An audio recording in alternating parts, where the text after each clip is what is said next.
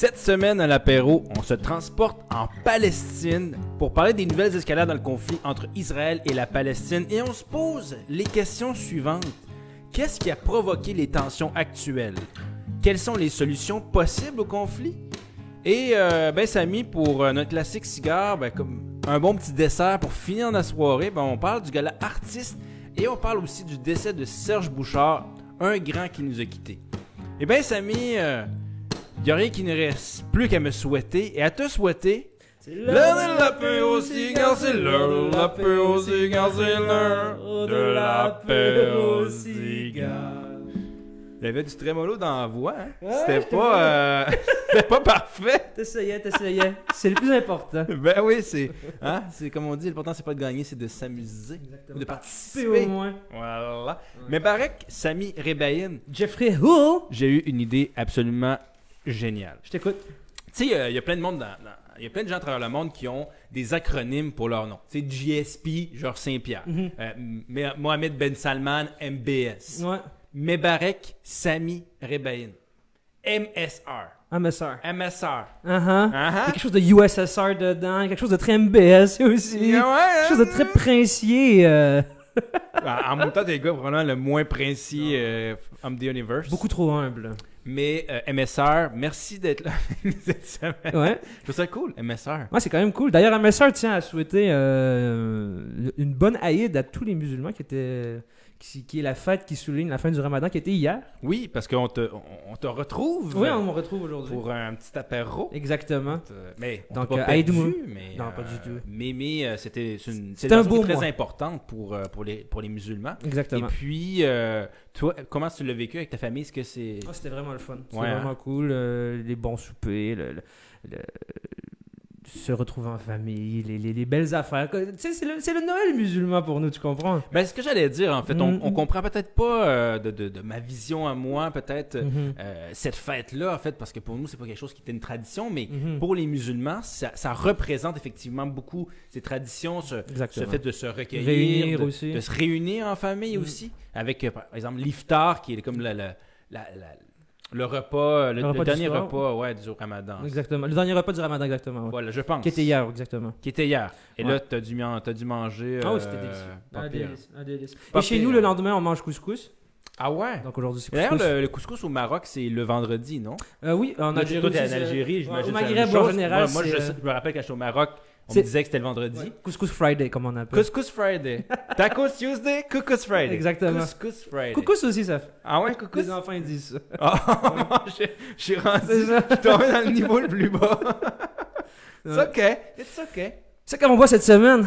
Ben, en fait, euh, c'est toi qui nous as déniché ce petit euh, trésor. Ça s'appelle euh, Artisan Distillerie. Est-ce que je me trompe? Non, pas du tout, pas en tout. Et euh, justement, Non, non, tu te trompes. je me trompe. C'est Bon. Artist in Residence Distillery. Artist in Residence, en anglais. Ouais. Artist Mais c'est une distillerie de Gatineau, parce qu'en fait, Ah. euh, comme à chaque semaine à Apéro Cigare, vous, euh, ça donne la prérogative de faire découvrir à nos auditeurs des nouveaux produits. Tout à fait. Cette semaine, c'est un gin de Gatineau, donc le Artist in Residence. Euh, c'est un gin aux agrumes, donc euh, Un peu plus fruité.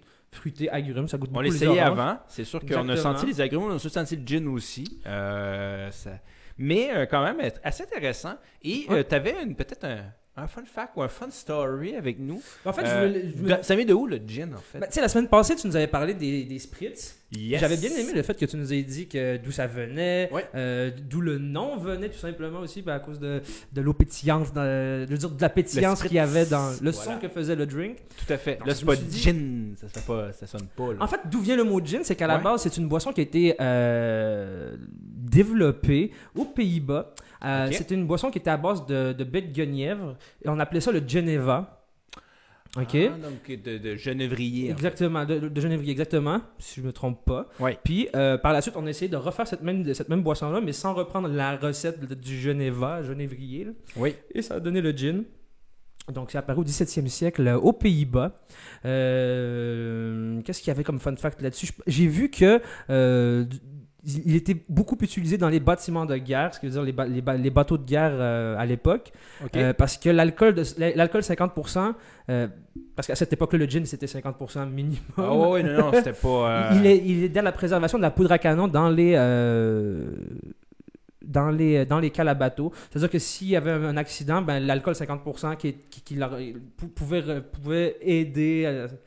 J'ai pas trop compris. en fait. J'ai pas trop compris parce que de l'alcool qui brûle, c'est pire. là, Mais en tout cas, je sais Ouais. qu'il était, il était, il était utilisé pour, pour, pour, euh, pour bien euh, stocker la poudre à canon dans les bâtiments de guerre.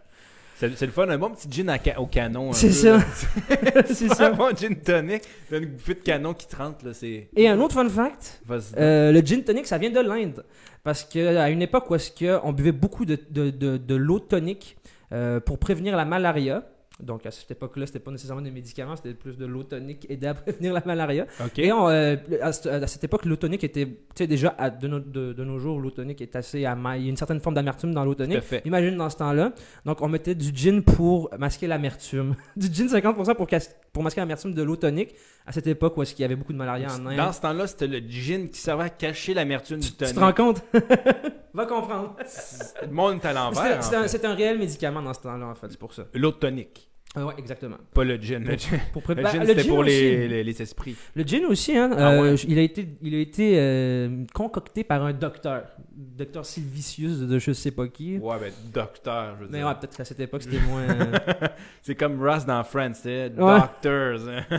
you know, you know? Ouais. ça vaut ce que ça vaut. Mais euh, merci pour, euh, ça, pour le gin. intéressant, le, le gin qui... Ben, ça fait du sens, en fait, G- Ginevra, Ginevra, Ouais. Genévrier, Mm. gin. Euh, ça change ma vie, ça change Donc, ma euh, vie. voilà. Donc, shout out à artiste, artist in Ouais. residence distillery. Puis nous, on n'a De pas mis du tonic euh, médicament, mais plus du tonic récréatif. T'aimerais-tu du tonic récréatif? Ouais donc, ouais donc, mais nous donne un petit peu de, euh, un petit peu de tonic. Je l'ai pas mis dans la chute de vidéo. je me suis dit, donne un petit peu de tonic. exact. Parce que ça, ça coûte le gin, ça, on se cachera pas. Exact. Euh, et ce gin-là n'est pas du tout de l'Inde ni le tonic qu'on a mis dedans. non, pas du tout. Non, c'est c'est 100% local. Yeah. Et, euh, et le Québec fait des très bons gins. euh, Ouais, ouais, vraiment. dois- euh, D'ailleurs, c'est ça que, que j'allais dire, euh, parce qu'on parlait un peu de- du médicament et du gin. Euh, ici au Québec, je sais quelque chose qui, se fait, qui se fait couramment, en tout cas en région, j'ai appris ça. C'était des ponces de gin quand t'es malade. C'est comme euh, du jus de citron chaud avec du gin. euh, Ça, c'est vraiment des remèdes de grand-mère. Ouais, ça. remède de grand-mère. Ah ouais. Ouais. Ça goûte mauvais et ça marche. Et oh oui, ça goûte extrêmement mauvais. là. Je veux dire, de l'alcool chaud, moi déjà, à part le saké. Ouais, mais le saké, je sais pas chose. pourquoi. euh, les Japonais. Ah oui. Ben, on va se prendre un petit gin pour vrai ou un chin gin? Chin gin. Chin gin. on, Chin gin. on dirait le, le nom du prochain président. Ah non, il n'y en aura pas chinois. J'allais dire Oh! du prochain président chinois, mais il n'y en a pas. Bon, on est barré en Chine. C'est bon. Ouais, ça goûte beaucoup les agrumes, effectivement. Je le sens maintenant. Mm. Euh, je le teste pas, je trouve ça Ça, il y a très bon. couleur orange. Ah, c'est peut-être pas le gin, c'est la bouteille qui est orange. On appelle ça l'emballage. L'emballage. ah, c'est fou, hein? Euh, cette semaine, je- je- on a cherché toute la semaine, au début de la semaine en tout cas, euh, Mhm. des sujets, puis on s'est dit, ah, on va faire un apéro très traditionnel, on va pas avoir deux sujets, puis, euh, puis euh, honnêtement, les sujets sont comme choisis d'eux-mêmes. Là. Il Ouais, ben oui, naturellement. On a vu les vidéos, je pense, partout de ces escalades de tension en Israël et en Palestine. Ben, en fait, c'est la zone, on pourrait dire. Mhm. On a vu tout ce qui s'est passé. Puis, bon, toi, étudies en relations internationales. Moi, je suis en commerce international. Donc, on, on a quand même euh, une certaine, euh, un certain plaisir, je dirais, ou un certain intérêt à, à- à aborder des questions de relations internationales. Donc, on a décidé, en fait, de consacrer cette émission-là en grande partie euh, à, À la question. Israël-Palestine. Et d'où le, le nom de l'émission, Pas de fumée sans feu, parce qu'il y, a une- y a clairement de la fumée, puis il y a clairement du feu. Puis Autant- depuis longtemps, il y a un background, Ah, oui. il y a un background assez violent de- entre ces deux. euh, C'est pas, pas arrivé comme ça. C'est- l'évolution, en fait, de, d'énormément de. d'une suite, en fait, de Mhm. conflits qui n'a jamais été euh, résolue. Mhm. Donc, euh, ça c'est pas mal l'épisode. Puis aussi, ben, on va avoir un petit cigare pour vous autres. Mais avant tout ça, on, on a toujours notre petit euh, début d'émission en rafale. Qu'est-ce qui nous a marqué rapidement cette semaine? Rapidement, deux phrases, pif paf. Ben, pour moi, euh, clairement, euh, la commission Laurent, euh, pour ceux qui ne savent pas, Régine Laurent, qui est la, la dame qui s'occupe de la commission Laurent, qui a passé, tout le monde en parle d'ailleurs, qui était. Je l'ai pas écouté. Tu devrais. Très intéressant. il il s'est dit quoi en gros? Ben, en fait, cette commission-là propose des, euh, des suggestions pour améliorer l'encadrement au niveau des jeunes et notamment au niveau de tout ce qui tourne à la DPJ. Je ne suis pas un expert, honnêtement, au niveau, euh, au niveau jeunesse, mais euh, normalement, ce qu'il disait, par exemple, c'est d'accompagner les jeunes jusqu'à 25 ans au lieu de 18 ans, par exemple. C'est-à-dire que si, par exemple, toi et moi, euh, à 18 ans, on, on, un peu perdu, ou on, on veut changer de carrière, ou on, on se questionne, ben, on va pas se mettre dehors par nos parents. Mhm. Mais pourquoi les jeunes qui passent à travers la, la- la DPJ et les familles d'accueil à 18 ans ils se retrouvent tout seuls, sans ressources, à devoir affronter le monde? Donc, en fait, ce qu'on dit, c'est qu'on devra les appuyer plus longtemps, Certainement. Leur trouver une famille d'accueil plus stable, plus permanente. Euh, donc, il y a plusieurs, en fait, recommandations pour. euh, pour Et Dieu seul sait qu'avoir 18 ans en 2021, euh, c'est pas comme avoir 18 ans en 1950 ou 60 ou 70. Vraiment. Période où est-ce que j'imagine ces, ces, ces- ce genre de lois-là ont été euh, instituées. Fait on le sait, toi et moi, à 18 ans, on était. on- je, je pense qu'il y a un cap à 25 ans que tu passes. Je suis pas autant adulte à 25 ans qu'à 18 ans. T'es l'a malgré- passé. Ouais, ouais. On l'a Ouais, c'est bon. Puis je peux me faire vacciner dans deux semaines. Mais, euh, Majeur et vacciné. Majeur est vacciné, exactement. Mais, euh, mais oui, il faut. Puis, je- puis je pense que cette commission-là, elle, elle- elle suit. elle- euh, ça fait suite à. Il n'y a, pas eu il y a quelques mois. un- euh, je sais pas si c'est quelque chose. Il y a eu des une tollée dans la DPJ. que, que, que certains enfants n'étaient pas pris en charge comme Ouais. ils le souhaitaient, des trucs comme ça. Il y a- je, veux dire, il y, a- il y avait les bras surchargés, entre autres, la DPJ. Tout à fait. Donc, euh, c'est c'est beau de voir qu'il y a, je veux dire que, tu sais, des commissions au Québec, on en a eu plusieurs, là. Ah, je veux dire, que ce soit le... le, euh, la seule commission qui a disparu, c'est la commission scolaire, parce que pour le reste, ouais, c'est ça. Ah, il n'y a plus de commission scolaire maintenant? ben, non, c'est aboli ça. C'est rendu aboli. Des conseils scolaires. Conseil scolaire. Anyways, Je suis pas professeur non plus. mais je suis content de voir qu'il y a des, mesures qui ont été Oui. prises. Puis c'est euh, applaudi par, euh, par l'industrie, je sais pas de l'industrie, mais par le, tous ceux qui gravitent autour de la question de l'enfance Ouais, au ouais. Québec. La société civile qui, qui sont... Voilà. Ça a été euh, applaudi. Et parlant de lois qui Oui. ont été ben, applaudies ou décriées, on pourrait. Deuxième rafale. La loi 101, maintenant, qui sera modifiée à travers le. Ben, en fait, le projet de loi a été, a été déposé aujourd'hui. Je ne sais pas s'il a Oui. été entériné ou whatever. On ne sait pas encore. Mais il faut, se souvenir que la loi 101 est passée. euh, est- et une des deux seules lois au Québec est passée sous. euh, sous euh, comment on appelle ça? C'est pas Sous un baillon, c'est ça Ouais. Euh, Donc la loi 21, dont on a parlé il y a quelques semaines. Ouais. Et la loi 101, euh, il y a une di- 20 ans, je crois, quelque chose comme ça. 1977, je pense. Exactement. Donc cette loi qui, euh, Si se veut euh, garante de la loi, de, de la loi, de la, de la langue française au Québec. Euh, Il y a un Simon Jolin Barrette ému euh, aujourd'hui Ouais. qui, qui l'a annoncé. Là, Ouais. pour, ça, lui tenait beaucoup à cœur. Ça, ça tenait beaucoup à cœur, je pense, euh, de plusieurs personnes aussi. Euh, après, c'est difficile de, juger de quelque chose maintenant. Bon. Donc, elle sera étalée, si j'ai bien compris, elle va être étalée, par exemple, euh, jusqu'à maintenant, elle a été étalée jusqu'au, euh, par exemple, jusqu'à secondaire 5, donc l'obligation de la langue française jusqu'au secondaire 5. Maintenant, elle va être étalée au cégep. Ouais. Je pense qu'ils vont aussi rendre diffi- plus difficile l'accès au cégep anglophone. Plafonné à 17,5 Ouais. Ok. Euh, Puis euh, aussi, je pense les, les, les, les, euh, les entreprises de plus de 25 employés n'auront pas le choix aussi de, de fonctionner en français aussi, se conformer à la loi 101 aussi. Ouais, il y a, il y a d'autres, il y a une dizaine de recommandations. Je peux, d'ailleurs, je vous recommande d'aller voir la- les articles qui en parlent à ce niveau-là. Mais effectivement, il y a, au travers de l'éducation, au travers aussi de la fonction publique, au travers. Et pour moi, ce qui m'a le plus marqué à travers cette nouvelle recommandation, c'est que ça établit le français comme la seule langue Officielle Québec. et commune du Québec. Ce qui Mhm. est énorme parce que techniquement, le Canada est un, est un pays bilingue avec deux langues officielles. Et euh, ben, au niveau de la protection des minorités, normalement, on devrait dire qu'il y a deux langues officielles, à tout le moins reconnaître qu'il y a deux langues Mhm. au Québec, c'est-à-dire anglophone, francophone. Et là, Jeanne Barrette et le. Penses-tu qu'il va avoir, euh, Québec. Je, je sais pas, hein, il y a combien, il y a combien de pourcentage d'anglophones au Québec, tu le sais-tu? Euh, je pense que c'est autour de 20% C'est ça, parce que je pense que c'était comme 75% des ménages euh, parlaient français à la maison. Donc on, on va dire comme 20-25%. Penses-tu qu'il y, y a comme une, une possible société civile anglophone québécoise qui se, qui se mettent, euh, qui se mettent euh, Mais c'est déjà le cas. en branle puis C'est ah oui? déjà le cas, oui. Ben, le, le Québec Community Working Network, qui est une association de représentation des fédérations, des, des d'organismes anglophones du Québec. Tu as les, les municipalités anglophones du Québec qui se réunissent. Mhm. Tu as euh, euh, ben, les commissions scolaires anglophones. Mhm. Tu as les réseaux de santé anglophones. Donc, euh, il y a quand même il y a déjà une société civile anglophone au Québec. Est-ce que tu- je pense que la question que tu veux nous dire, c'est est-ce que ça va créer davantage de division entre les francophones et les Est-ce qu'il va y avoir un anglophones? genre d'exode des anglophones à Toronto ou à Ottawa, whatever? Je sais pas, c'est moi, moi ça m'a un peu. euh, puis, puis je suis fier québécois, euh, probablement le plus T'en grand penses- étendard ouais, de t'en la défense de la langue T'en française. penses quoi? On- c'est pas une chronique qu'on va faire, peut-être la semaine prochaine, Ça, ça serait une où on va avoir idée. plus d'informations, puis être mieux capable de, de mieux outiller pour y répondre, mais j'avais un certain. euh, J'étais un peu ambigu par rapport à cette question-là. Puis d'ailleurs, euh, le, le- les par- le Parti libéral a été appuyé relativement, c'est- c'est- pas mal cette loi-là. Cette loi-là, ouais. Le PQ a dit qu'il en faisait pas assez, tu vois. Et Mhm. moi, j'étais un peu comme. C'est pratiquement comme si tu imposais. En fait, on va parler d'Israël-Palestine en plus, donc c'est- un peu paradoxal, Mhm. mais je sais pas, j'avais certain. J'étais ambigu par rapport à, cette, euh, à ces nouvelles euh, réglementations. Je pense que ça va prendre- des jours pour laisser décanter tout ça, Mhm. peut-être réfléchir, lire davantage là-dessus pour pouvoir avoir un, un- un vrai. Non, moi aussi, mon, mon, mon opinion n'est pas, nécessairement aboutie. Non. Je sais pas si c'est sujet à avoir une opinion. C'est peut-être juste bien de protéger la langue française. Mais...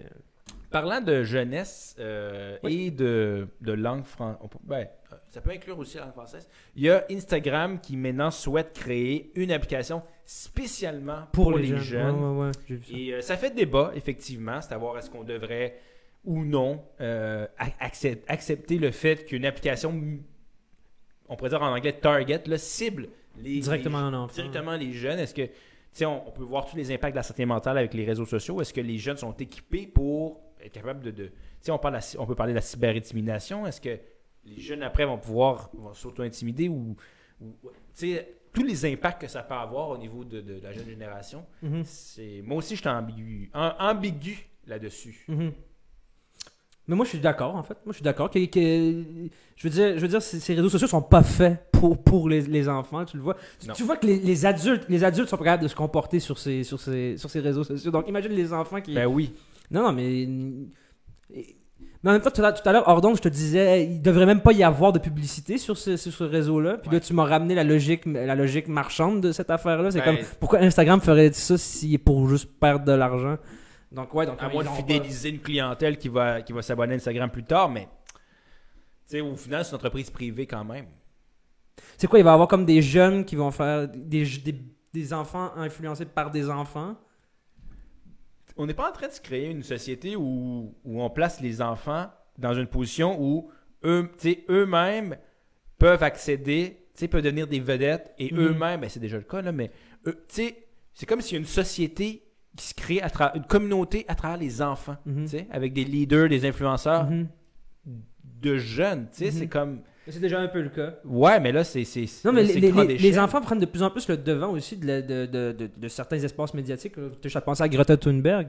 qui- Mais ça, c'est un symbole. C'est un euh, symbole. euh, tu sais, que, que oui, sa jeunesse, est, sa jeunesse est un symbole. Ah, Elle-même est un symbole, mais sa jeunesse aussi. Absolument, c'est un symbole du fait que c'est la génération future, le futur. Puis d'ailleurs, il n'y a pas juste Greta Thunberg, hein, il y a eu la, la, la super équipe, là, les super héroïnes. euh, Il était 4 ou 5 à un certain moment donné qui étaient à l'ONU, puis qui, qui on représente la nouvelle génération. Ouais, ouais, ouais. Puis Ouais, ça me dit de en même quoi? temps, ben, il y a quelques années, on avait Justin Bieber qui était revenu, le, le, le vœu de détérioré instantané, à 16 ans, fait une vidéo, devient Mm. virale. Donc, effectivement, les jeunes aujourd'hui prennent la place, mais Il y a, il y a- il y a des, il y a des analystes, je ne suis pas en train de dire ni des analystes, ni des politologues, whatever, bref, des chroniqueurs à- que je vois passer et à la télévision et dans les journaux, qui te parlent d'une certaine infantilisation de la société. intéressant. Genre qui remet toutes les valeurs in- infantiles, le divertissement euh, et ces affaires-là, qui les remettent au centre de la société. Donc on traite les adultes comme des enfants. Et c'est symptomatique de voir que les enfants rentrent dans la game des réseaux sociaux, des- des- ces trucs-là aussi. Les enfants veulent être des adultes. Ouais, c'est ça. Les enfants veulent être des adultes et les adultes veulent rester des enfants éternels. Donc, il y a quelque chose d'intéressant là-dedans, sociologiquement parlant. On n'en fera pas nécessairement un, un apéro complet, mais je veux dire, il y a piste, piste, piste de réflexion et de philosophie. Intéressant. Donc, euh, je suis sûr que Serge Bouchard, on aurait eu grand à dire là-dessus. Ah, le grand, le seul, grand l'unique Serge. D'ailleurs, on y reviendra. en On y reviendra. Et pour terminer notre rafale, ben, AstraZeneca, finalement, euh, c'est terminé pour le Québec et pour certains autres pays dans le monde. On ne donnera pas de première dose AstraZeneca. AstraZeneca. Deuxième dose, oui, Oui. peut-être. Peut-être. Il y a certaines études qui, qui faisaient état, et encore là, je parle sur toute réserve de je sais pas qui, parce que je suis vraiment pas un professionnel de la génétique ni de la génomique ou whatever. Non qui dit, il y, a- il y a certaines études qui diraient que mélanger les, mélanger par exemple AstraZeneca avec Pfizer ou Moderna, ça serait bon, mélanger les vaccins. Bon. T'as vu qu'on est rendu maintenant? On se fait des cocktails. De... D'ailleurs, sur, euh, sur, sur un mélange de vaccins ou d'un trop de vaccins, il y a une Italienne Mhm. qui a reçu 6 doses de vaccins. 6 doses? 6 doses. Voyons, à La quel personne point? s'est trompée, la- l'infirmière, puis elle a juste elle a siphonné les 6. C'est bien? Je sais pas, je pense depuis maintenant, il y a Marvel qui l'a recruté. Là, Marvel l'a recruté pour la prochaine héroïne. Super vaccine! Non, super Covid. Super COVID. À 19 ans, tu sais. Ouais. Hey, euh, J'ai vu en France, il y avait. euh, ça, c'est- plus grave d'après moi. là, C'est euh, des gens qui sont allés se faire euh, vacciner. On leur a vacciné du, du sérum, là. Du, tu sais, du sérum qu'on te met sous une intraveineuse. Ils sont vaccinés de l'eau. Parce que c'est les, les, les personnes chargées de la vaccination, il y avait des gens de mauvaise foi qui en volaient pour se les, faire, se les mettre chez eux. tu. Ben voyons donc, t'es Ah, pas sérieux. fou, hein. Ils, volaient des vaccins. Ouais. Puis là, ils ont remplacé ça par de l'eau. Tu sais, ça fait penser à quand tu vas dans un hôtel, puis euh, c'est beaucoup trop cher, le petit frigidaire. Là. Ouais. Puis là, tu prends de la vodka, puis tu, tu mets de l'eau à la place, tu Ok, mets dans, ouais. dans le Tu frigo. prends votre cas, tu mets de l'eau. Hey, le prochain, il est tellement, il est tellement content de voir ça. tellement content, mais là, c'est des vaccins, puis il y a quelqu'un bon. qui s'est fait injecter de l'eau. Ouais. Ouais, en tout cas, j'espère que ça le protège bien comme il faut. Ouais. en tout cas, ben, c'était notre euh, section rafale. Ouais. Rap- raf- rafalement, rapidement. Rafalement. Je sais pas si ça se peut euh, Ben dire ouais. rafale. Mais, euh, mais, mais vite de même, vite de même. Rafale, c'est bon. En plus, c'est. euh, tu sais, ici, on a des F-35, F-18, les avions de chasse euh, canadiens. Puis en France, c'est des Rafales qu'ils appellent. C'est la marque Rafale. Tu vois. Ah, les Français.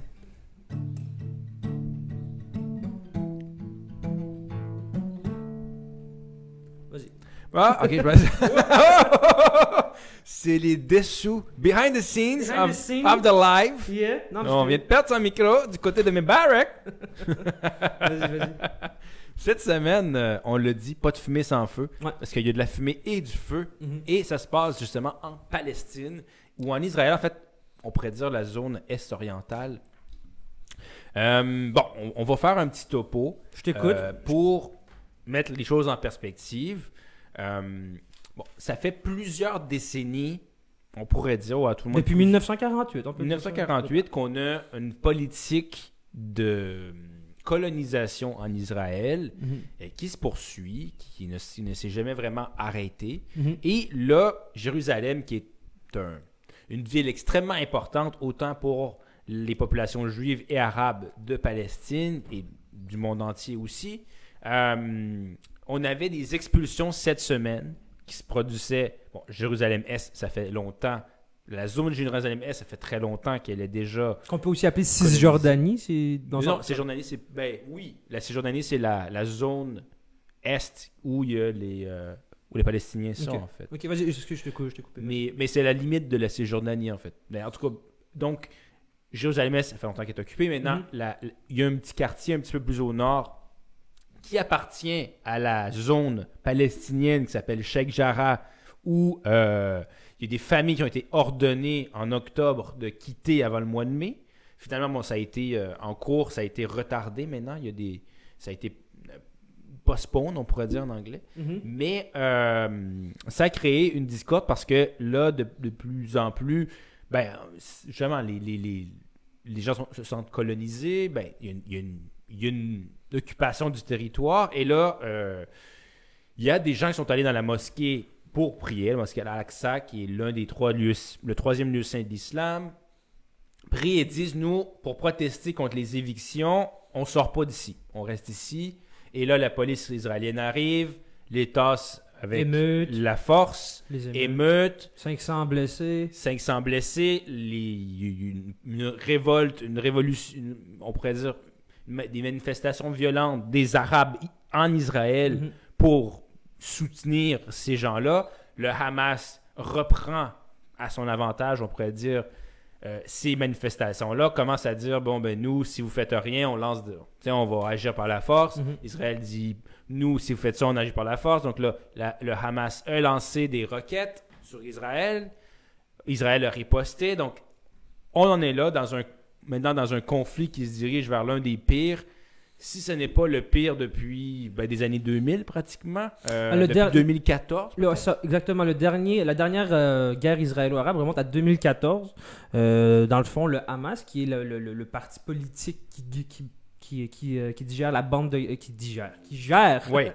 Ou qui Hey, digère, du genre va aussi, savoir. on pourrait La dire. bande de Gaza, qui, Ouais. n'est pas, qui ne fait pas partie de Jérusalem, de- d'Israël en tant que tel, euh, avait creusé des, des, euh, tunnels en 2014, euh, des tunnels de la bande de Gaza jusqu'à Israël, des tunnels de combat, donc pour faire ach- acheminer des- du stock de combat. Euh, et ça s'est résulté en une guerre de 51 jours. Les, les experts au début disaient que ça allait durer maximum une tension qui allait durer 3-4 jours. Ça a duré 51 jours, 2100 morts côté palestinien, 80 du côté euh, euh, israélien. Donc, Tu vois toujours déjà, le- tu notes le- une, le- une asymétrie totale. Une asymétrie absolument. Puis quelque chose qui me marque beaucoup, c'est qu'en en ce moment on parle encore, de- on, on parle du conflit israélo-palestinien, mais la notion de conflit renvoie à une notion de symétrie. C'est-à-dire par exemple un conflit euh, économique entre la Chine et les États-Unis, deux personnes qui s'affrontent. qui ont qui, une certaine symétrie Ouais. en termes de moyens. Alors qu'en ce, alors qu'en ce moment, on parle d'Israël, qui est une puissance militaire et une puissance euh, Troisième, euh, nucléaire. Puissance du monde. Et, troisième puissance du monde Militaire, une ouais. puissance nucléaire, contre la bande de Gaza en ce moment, qui, la majeure- selon, selon des rapports d'experts, euh, 90% des armes qui s'y trouvent sont des armes artisanales qui sont construites sur la bande de Gaza même. Donc, tu sais, des armes artisanales, c'est pas, c'est pas, ça, ça rivalise en rien en- avec une, euh, une puissance nucléaire. Puis, euh, ce que j'ai noté de tout ça, c'est que c'est un bourbier énorme. Genre, en ce moment, dans les cinq dernières minutes, tu as fait état de ce qui se passe en ce moment Ouais. euh, en Israël-Palestine.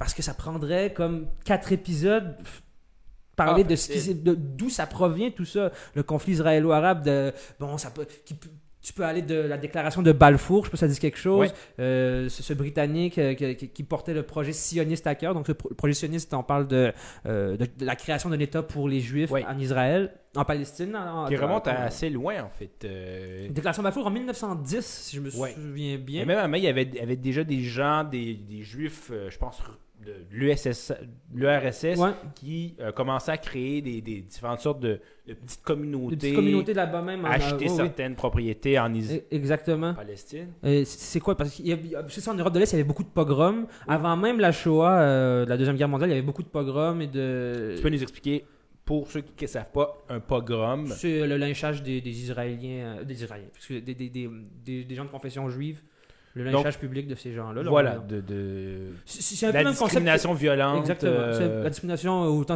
euh, systémique et systématique. là. Ouais, Donc, euh, c'était un peu comme la Shoah, mais avant la Shoah. tu sais. voilà. Donc, il y avait déjà des gens qui allaient, qui allaient s'installer en, en terre de Palestine ou terre d'Israël. Bon, on n'est pas ici pour faire de la, de la religion. Très- Non. les, gens, les gens doivent comprendre aussi que. y oui, il y a tout ce spectre religieux qui, qui est, mus- musulman contre juif, qui, qui, qui a, qui a toute cette aura-là qui a l'air d'être autour du, du conflit israélo-palestinien, mais c'est, mais c'est beaucoup plus politique que religieux. Puis Ah, c'est très important de le prendre en considération. C'est, tu sais, il y, a des- il y, a des- il y, a des Ju- il y a des juifs en Israël qui sont totalement contre ce qui se passe en ce moment. Tu sais, il faut pas oublier qu'en Israël même, tu as la gauche et tu as la droite. Tout et en ce moment, euh, là où je voulais en venir avec tout ça, c'est que je parlais de bourbier, c'est que c'est un bourbier multiple, autant du côté israélien, où est-ce que, comme je viens de dire, il y a, euh, il y a la droite et la gauche qui sont, euh, qui sont très antagonistes là-bas, parce que euh, Netanyahou, lui, il, il- il fait partie de la droite, de la Ah oui. droite israélienne, euh, qui d'ailleurs soutient toute cette colonisation, puis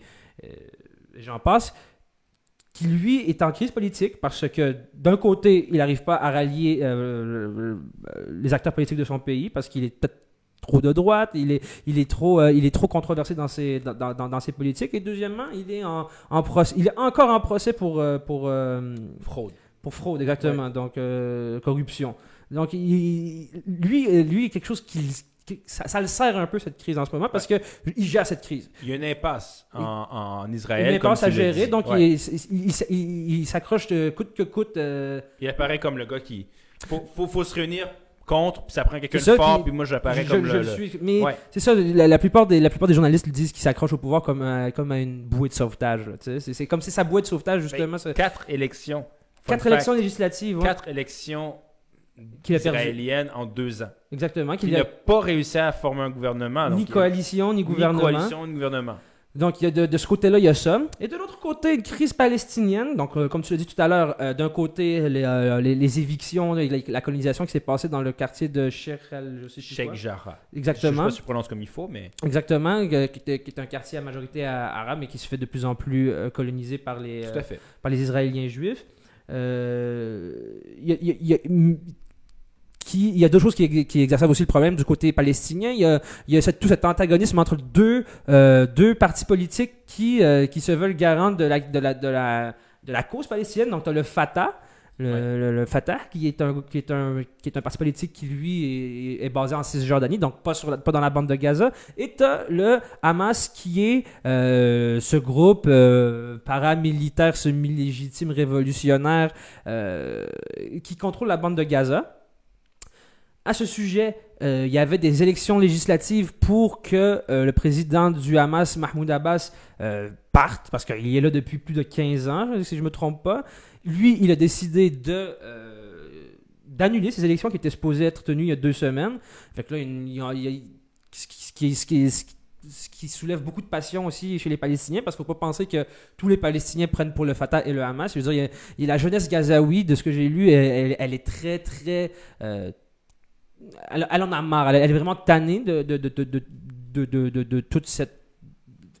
Ben, je veux dire, ce bourbier, ne en le fait. pas, tu sais, je veux dire. euh, Ben oui, totalement, On va se le totalement. dire, tu- 40 km, ça c'est la bande de Gaza. Juste pour dire, la Palestine, qui d'ailleurs sur les accords d'Oslo de 1948, pour ceux qui ne le savent pas, il y avait un accord de l'ONU, Mhm. comme quoi on devait diviser la, Palest- la Palestine sur deux Mhm. territoires, c'est-à-dire la Palestine pour les Arabes et euh, l'État d'Israël pour les Juifs. Les Arabes ont refusé? Les Arabes ont refusé. Mais faut, il y a plusieurs éléments à ça. De un, les, il y a eu un vote qui a été fait. Les, A- les, les Palestiniens ont refusé en disant nous, on ne veut pas de deux États. On veut un État juif et arabe. Pour nous, la Palestine n'est pas, n'est pas divisible. En fait, elle est toujours. tu sais, Nous, on, on- c'est pas, c'est pas juif ou arabe. Pour nous, c'est la Palestine unie. Mhm. C'est, on, on, ne- on- on ne croit pas à la solution à deux États, on croit à la solution à un État avec tout le monde ensemble. Mhm. Donc, ils ont refusé. Effectivement. Ce qu'ils auraient dû accepter, ben, possiblement aujourd'hui, la question se pose. Mhm. Mais ils ont effectivement refusé. Là, on- parfait. euh, Israël a finalement acquis son indépendance, justement, en 1948. Euh, là, je ne suis pas un historien non plus. euh, J'ai juste eu un cours euh, Israël-Palestine. Ben, c'est la première guerre israélo-arabe perdue Voilà. par les Palestiniens en 1948. Voilà. Donc, Donc gagnée par les Israéliens qui ont pris le, le territoire. et qui sont aujourd'hui la puissance dominante. Mais euh, là où je voulais en venir, c'est que aujourd'hui, tu as une puissance qui est dominante, qui s'est organisée, puis les accords d'Oslo ne tiennent plus en fait. Non. Les Palestiniens résident dans deux morceaux qui restent, c'est-à-dire la bande de Gaza, c'est-à-dire 40 km 2 millions de personnes, si je ne Ils m'abuse. sont entassés, mais entassés. Imagine-toi, la 2 millions de personnes, 40 mètres carrés, c'est 40 km carrés, c'est probablement plus petit que la, la- la ville de Montréal. Donc quand tu bombardes la bande de Gaza, tu es forcément en train de bombarder des civils. Parce que la plus, euh, ce qui arrive, c'est que le Hamas, euh, leur QG, c'est des endroits euh, civils. Tu comprends? Ils gardent des armes dans des maisons, dans des petits quartiers, mais des quartiers où de 2 millions de personnes, 40, 000 40 km ou 40 km de Regarde, je vais te donner un exemple. L'île de Montréal, OK, c'est 499 km. C'est ça. C'est donc, tu as 2 millions de personnes sur 10 fois plus petit que l'île de C'est Montréal. ça. Donc, euh, c'est comme jouer à Battleship, puis moi, j'ai. J'ai un A gros. puis B. C'est ça, t'as A puis B, puis moi, j'ai toutes les lettres de l'alphabet. Fait que c'est sûr que si je te bombarde, je vais, vais t'avoir, là. Si je vais sur B2, euh, je risque de, de tuer A1 et A3. Là. Exactement. Les gens qui n'ont jamais joué à Battleship vont rien comprendre. mais je, je- je prends en considération que tout le monde a joué à ça. Ouais, mais je pense que là, il a touché coulé. Ouais, euh. c'est ça. mais tu as raison. Puis de l'autre côté, tu as la Cisjordanie, donc le, la bande de Gaza qui est dirigée par le Hamas. Mhm. De l'autre côté, tu as la Cisjordanie qui est dirigée par le Fatah et qui, de, à la base, c'était, il y avait les zones A, B et C, je pense. Ouais. Et il y avait une relative zone. Et aujourd'hui, de plus en plus, ce que Israël fait, c'est que elle construit une route. Mhm. Et là, elle va dire, bon, ben, officiellement, euh, comment vous pouvez prouver que vous êtes propriétaire de ce terrain-là? Donc, elle va dire, ben, vous n'êtes pas propriétaire de ce terrain-là, donc vous devez l'acquérir. Mhm. Nous, on va l'acquérir avant vous. Donc, là, on vous expulse. On va créer des, des colonies et, et on avance comme ça et, et on gruge le territoire jusqu'à ce qu'en fait tout le monde s'en aille et que Israël contrôlent tout le territoire, sauf cette petite bande de Gaza. Et de ce que j'ai compris, les, les, les gens, les, les, Arabes victimes de- de- d'éviction, ils n'ont aucun recours juridique, puisque Ben, tu m'avais dit que la, la, plus haute cour du pays le- le- donne, donne, le, donne le go. ben, sais- donnent le go. Tu sais, je veux dire, c'est qui qui, qui décide à la fin? Ouais, Tu sais, tu peux dire, ouais, mais c'est la loi. Oui, mais la loi, c'est qui qui la décide? c'est ça. Tu sais? Et, et ça fait un peu parallèle avec, je- pas au même niveau, mais les, avec les Premières Nations autochtones, Mhm. pas juste au Québec, on- en toute l'Amérique du Nord. Mhm. c'est- c'est même en Amérique au complet, tu sais, je veux dire, à- à- avec euh, les Zapatas au Mexique. Tu sais, je veux dire, si eux décident, ouais, mais nous, on n'est pas d'accord, puis on va en Cour suprême. Ouais, mais c'est qui qui décide? Il y a combien Mhm. de personnes à la Cour suprême qui sont arabes? Mhm, Zéro. mhm. Littéralement zéro. Mais, fait que donc, c'est une occupation du territoire par une puissance sur un groupe qui a absolument aucun pouvoir, qui est complètement asymétrique, tu le dis. À chaque fois qu'il se passe des, des- des- des manifestations violentes entre la Palestine et Israël, ça va être sans mort pour deux. Mhm. Euh, parce que c'est complètement asymétrique. Et la bande de Gaza, elle est complètement enclavée. Mhm. Euh, c'est, c'est une forme d'apartheid, c'est une forme de, de manifestation violente. Parce que comment, tu, comment tu veux qu'ils fassent quoi? Ils peuvent même pas aller pêcher. C'est, Israël qui décide où ils vont pêcher, littéralement. Parce qu'ils sont, ils sont encerclés. Mhm. Et et Israël, en fait, se dit ben, je, je peux pas me permettre d'avoir une opinion défavorable sur la scène internationale en bombardant 2 millions de personnes Mhm. aussi gratuitement, donc je les laisse là. Puis, tu sais, le problème, je le, je le garde au statu quo, mais ces gens-là dépendent de l'aide humanitaire de l'ONU à chaque jour. D'a- D'ailleurs, les États-Unis ont rétabli le- le- le- le- l'argent qu'ils donnaient à l'UNRWA, qui est le, le- qui est l'organe des Nations Unies qui s'occupe. Parce qu'il faut savoir qu'à l'ONU, tu as, une, tu as euh, le, le HCR, le Haut Comité aux réfugiés, qui s'occupe de tous les réfugiés du monde, et tu as l'UNRWA, qui est une branche à part qui s'occupe des, juste des réfugiés palestiniens, tellement qu'il y en a beaucoup. Ben, ils font quoi? Tu fais quoi? Comment tu peux vivre 2 millions de personnes sur 40 km si tu n'as pas accès à pêcher, à, faire de l'agriculture, à faire du commerce? Exact. Donc, ils, ils vivent, ils, ils vivent totalement aux dépens de, de l'UNRWA, qui, euh, jusqu'à, je pense, sous l'ère Trump, ils, ont, ils, ont, ils avaient arrêté de donner leur- de l'argent à l'UNRWA. Tu te rends compte? Tout à fait. Et je pense que c'est sous, le, sous Biden, dernièrement, qu'ils qu'ils ont rétabli euh, les quelques 200 millions de dollars qu'ils donnent par année ou quelque chose comme ça à, à- à ce- à ce- à cet organe de- des Nations Unies. Mais euh, tu parlais de statu quo, puis de... Tu sais...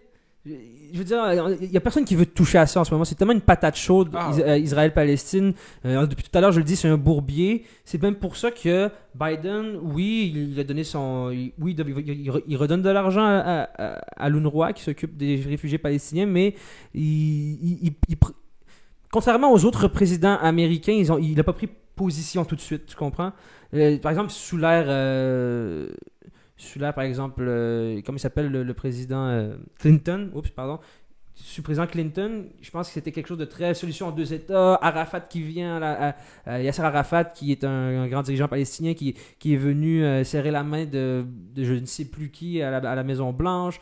Je veux dire, le- chaque président américain prenait le, le, le, le, le, le- le problème des Israéliens comme un des premiers. Kennedy a été. euh, vous- qui voulait devenir le modérateur. Exactement, entre Ouais. autres. Donc, et, tu vois que Biden, là, il, il garde ses distances en ce moment. Il Mais garde ses distances parce que il, il, il- il peut pas se mettre à dos euh, Israël. Mais il est trop Les tard. États-Unis, ils peuvent pas. ils- Comment ça, il est trop tard? Ben, je veux dire, ils ont déjà déplacé la capitale à Jérusalem. Puis ils sont, ils sont alliés indéfectibles. C'est ça, je veux dire, Oh, c'est- des alliés défectifs, puis c'est le, le- c'est la base arrière des États-Unis aussi euh, au Moyen-Orient. C'est ils, sont ultra alliés avec la plus, la- la- la- la- avec la, une des plus grandes puissances du, du- du Moyen-Orient. Donc ils peuvent pas se les mettre à dos, mais en même temps, les États-Unis, grands défenseurs des droits humains, peuvent pas fermer les yeux. euh, Oui, mais je vais te poser la question. Tu comprends? Je vais te poser la question. On parle de la solution deux États. Il est où le deuxième État? Je veux dire, pas, je suis pas. C'est pas que je suis contre la solution deux États. je il n'y a a rien, il y a rien, il y a rien de, ils sont Mais- pas organisés. Ben, c'est fini. C'est, même la jeunesse, même la jeunesse palestinienne, on a plein le, le- on a plein le. On sait très bien que c'est fini. C'est Mm. fini, je veux dire. En ce moment, c'est dommage, je veux dire. Pas que c'est fini, je veux dire, c'est pas complètement fini, mais ce que je veux dire, c'est qu'en ce moment, Israël gruge les territoires morceau par morceau. Je veux dire, selon, bon, c'est le site Plateforme Palestine. C'est sûr que c'est une organisation à but non lucratif, mais Selon eux, en fait, Pro-palestinienne, j'imagine. pro-palestinienne. Mais selon bon. d'autres sources, c'est entre 450 000 et 600 000 Israéliens qui vivent sur les territoires qui, qui, qui doivent, qui doivent appartenir Selon les accords d'Oslo à. sur d'Oslo à la Palestine. Donc quand même, je veux dire, c'est- le, le- l'Israël, ils, vont juste, tu sais, la- la- le, su- le supplice de la goutte d'eau. Mm. Tu sais, au lieu d'arriver avec la technique plaster, ben, on gruge tranquillement, on gruge, on gruge. Puis même en 2018, il y a une loi qui est passée en Israël où ils disent que seuls les peuples juifs d'Israël sont souverains et décident du sort, en fait, de, de, de ce qui arrive en Israël. Donc, même les Arabes qui demeurent en Israël Mhm, sont des citoyens de classe B. mhm, Ils, n'ont plus aucun pouvoir de décision sur ce qui se passe en Israël. mhm. Ils ont juste le droit de vivre là, point. Exact. Tu sais? Donc, en fait, ce qu'Israël veut, c'est- juste. C'est une question de temps. Ils, vont les, ils veulent les gruger jusqu'à ce que. Et il y a quelque chose de, il y a quelque chose de très nouveau aussi que, que j'ai pu voir dans les journaux. Ils disent que c'est nouveau que la jeunesse arabe israélienne euh, soit main dans la main avec la jeunesse arabe palestinienne. Parce que pendant longtemps, euh, la jeunesse arabe israélienne, euh, au lieu de défendre par exemple la solution à deux États, ou euh, il- disait, il, il- défendait pour être plus global, pour avoir un plus grand dénominateur commun, comme on dit, les droits de l'homme en Israël, tout simplement. Donc, euh, c'est pas normal que les Arabes n'aient pas de droits de l'homme en Israël. Donc, eux défendaient ça, la jeunesse arabe euh, israélienne. Et maintenant, ce qui est nouveau, c'est qu'ils sont main dans la main avec la jeunesse arabe palestinienne. euh, parce que. euh, ils- Sensible à la cause. sensi- ils sont Ouais, sensibles ouais. à la cause, exactement. Puis, c'est. comme j'ai dit tout à l'heure, c'est une crise, une crise des deux côtés. Il y en a beaucoup qui se demandent qu'est-ce qu'est-ce qui, qu'est-ce qui pourrait faire désescalader. On le sait pas parce qu'il y a beaucoup euh, d'imprévisibilité dans ce conflit-là. Ouais. Comme je t'ai dit tout à l'heure, le, le Hamas dans le bord de Gaza, c'est des gens qui fabriquent des armes artisanales et qui tirent des roquettes euh, en pleine nuit de- du, du côté israélien. Puis l'Israël n'a d'autre choix, selon eux, que de riposter de façon ultra forte. Donc tu bombardes la bande de Gaza parce que tu es certain euh, d'atteindre des civils. C'est Ouais, puis Euh, le dôme de fer, euh, Israël a ce qu'on appelle une batterie antimissile qui s'appelle le dôme de fer, exact, exact. où euh, il, il- il bloque 90% des missiles. Donc, Mm. tu sais, je veux dire, encore une fois, c'est. c'est- Même si en tire. euh, il y a eu 1500, selon certaines sources, 1500 missiles tirés depuis la bande de Gaza vers Israël Ah, depuis quand? Depuis le début du conflit. Du Mais conflit depuis les années 40 Non, euh, non, depuis, depuis quelques jours. Ok, ouais, c'est ça. Et c'est pour cette raison que Biden il a dit euh, je... Israël a le droit légitime de se défendre. Euh, donc, euh, Ouais. Mais, mais au je final, rien, rien pour désescalader la- la- la- les tensions, mais. au final, je veux dire, ça, ça, ça change rien parce que il y a- il y a- il y a- il y a- ça n'a pas atteint la cible. C'est, encore une fois, c'est asymétrique. Je veux dire, il y a eu quoi 80 morts du côté palestinien, Mm. 3 ou 5 du côté euh, Mm. israélien. Je veux dire, Israël arrive puis il dit bon ben parfait, moi je veux je veux descendre ce bâtiment, j'arrive avec un drone, boum. Mm. Tu sais, c'est, c'est, c'est du sans défense, c'est, c'est, c'est, c'est relativement triste de voir ça. En même temps, là je me dis c'est un peu notre faute aussi. Ça c'est mon opinion à moi. C'est-à-dire, tu sais, à un moment donné quand ça- des pogroms, tu l'as dit, il y en a eu pendant des, des siècles, des Mhm. décennies. Là, à un moment donné, tu- c'est sûr que. Puis même après la Deuxième Guerre mondiale, il y a des, des, Juifs qui ont voulu retourner dans leur, dans leur maison. C'est terminé. Ils Mhm. étaient. Il y avait, euh, il y avait quelqu'un qui était dedans En Europe, ouais, en Europe. Mhm.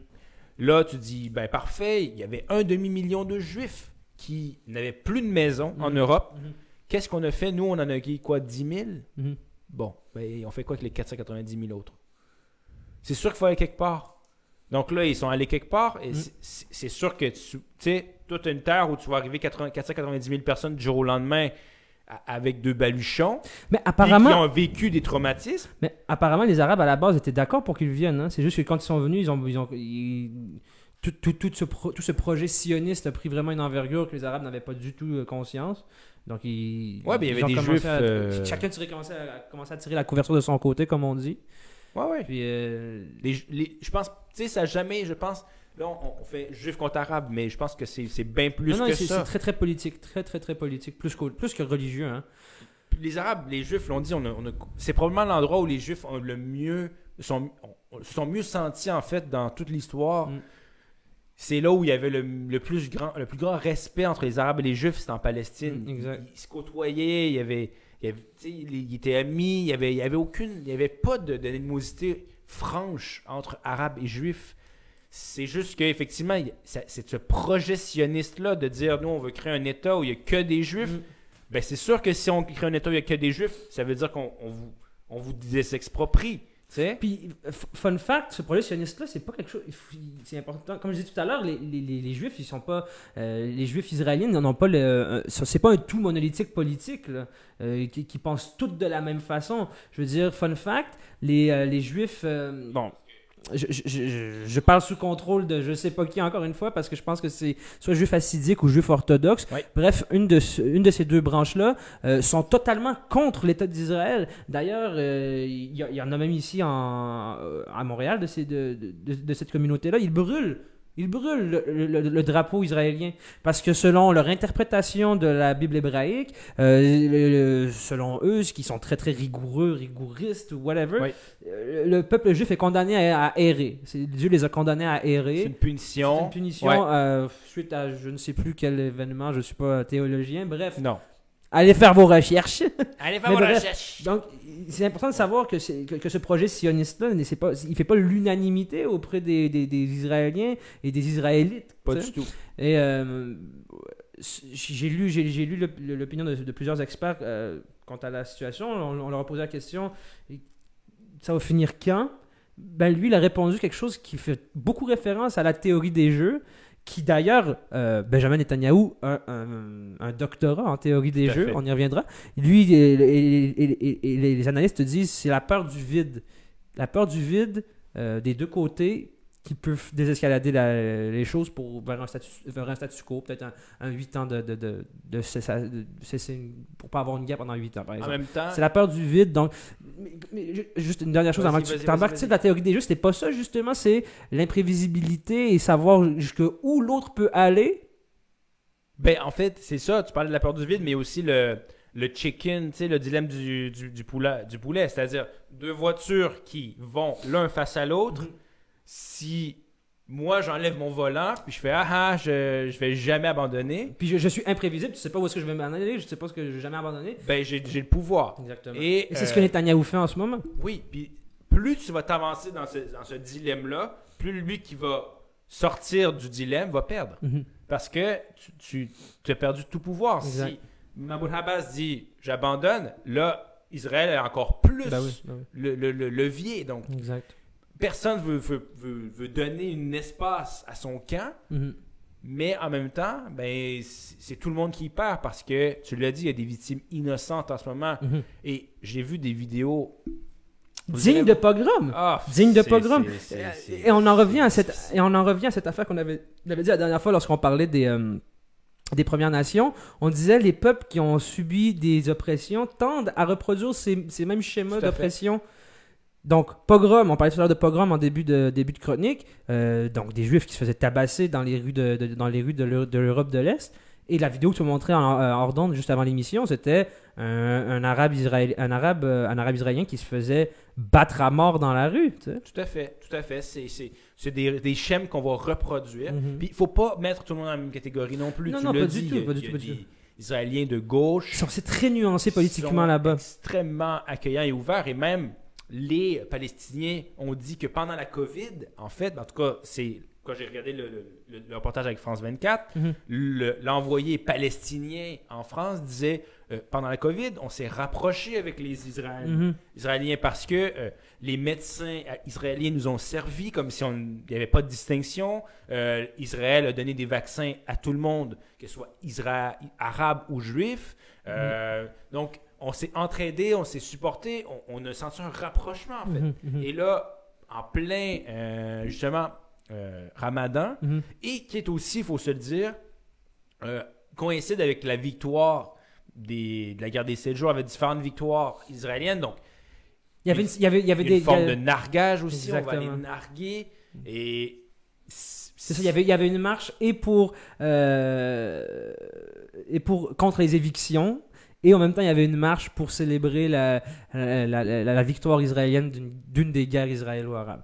C'est oh, un, un nargage énorme. J'avais pas fait le lien, mais oui, c'est ouais, un énorme. c'est un peu comme si nous, ici, euh, on, Pendant que le mois de l'histoire des Noirs, nous, on marche pour la, la victoire de l'esclavage. Ouais, c'est ça. euh, on célébrait euh, les sudistes. ouais, ouais. c'est sûr que ça va créer du conflit. Mm. Tu sais, je veux dire, je pense qu'au au final, tout le monde y perd. Mm. Puis c'est ça la, la tristesse de tout ça, mais c'est ça que je me problème.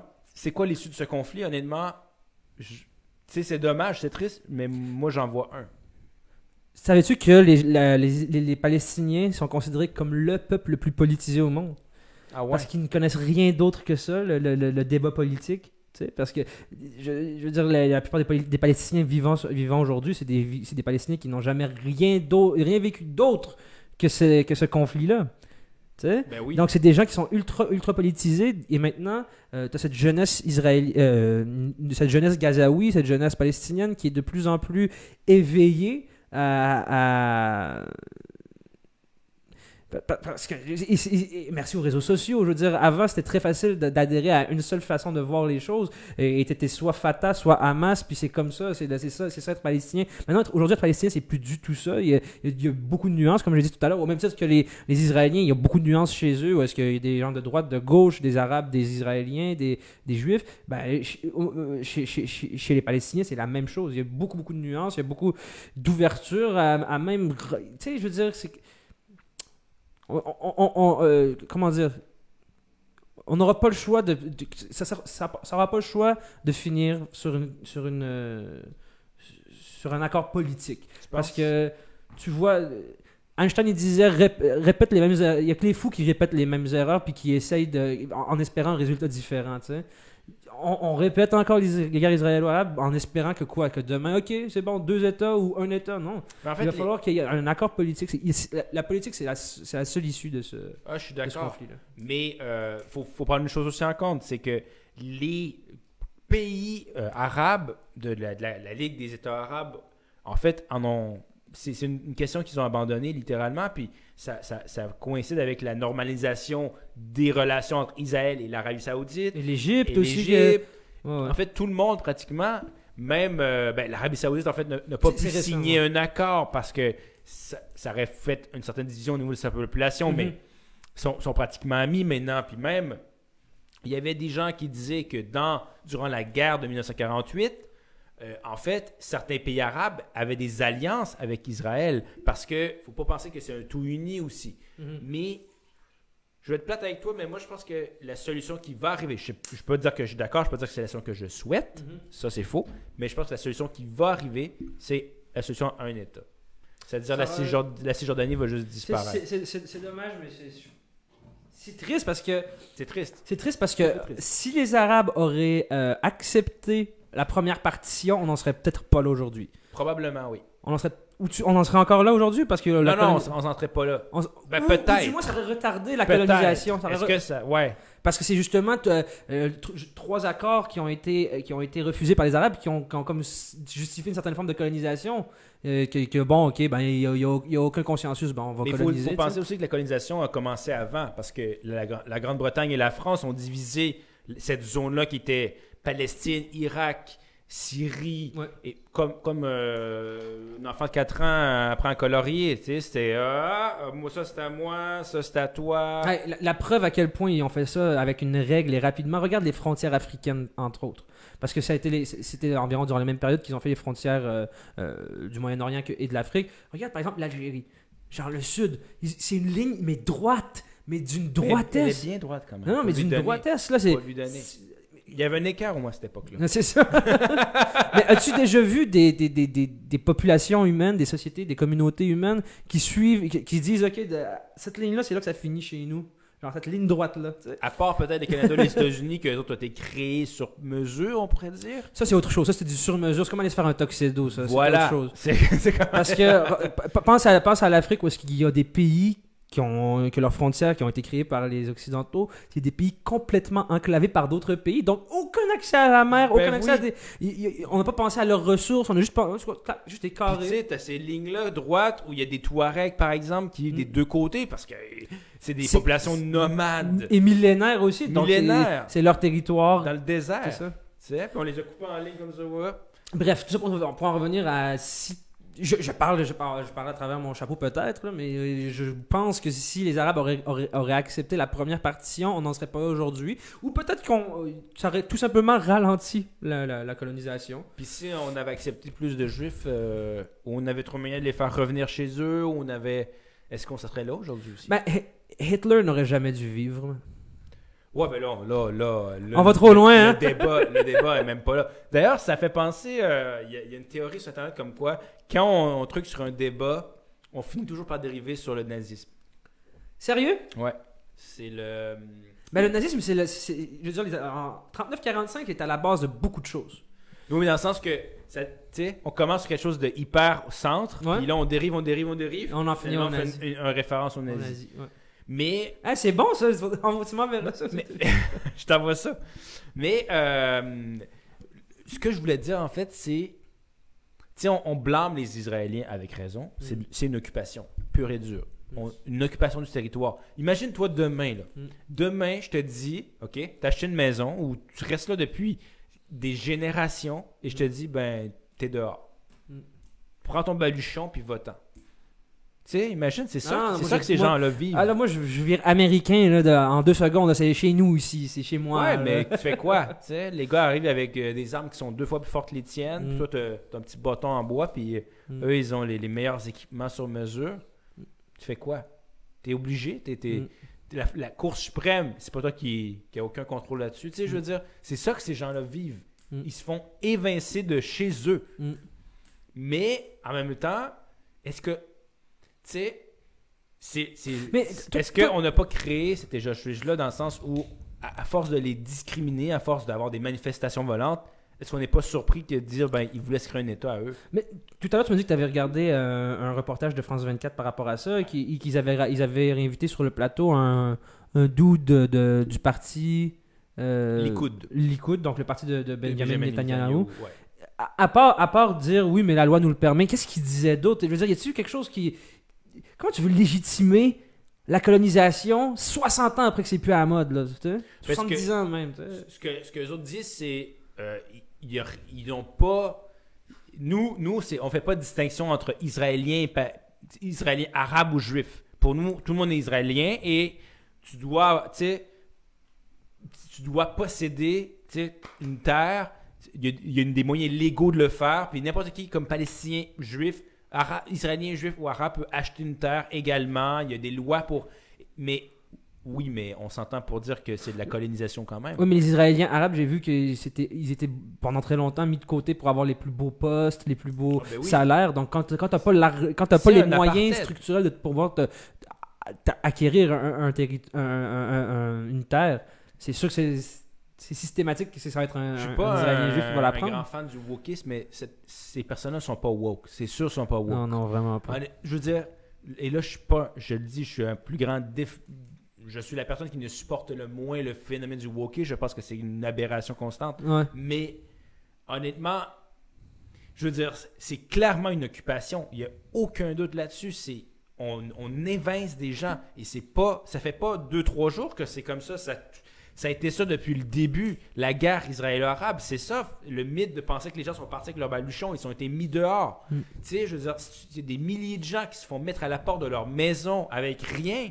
Mm. C'est sûr qu'ils vont pas être contents. Je veux dire, tu, tu penses Mm. qu'il faut qu'ils se fassent quoi Qu'ils célèbrent?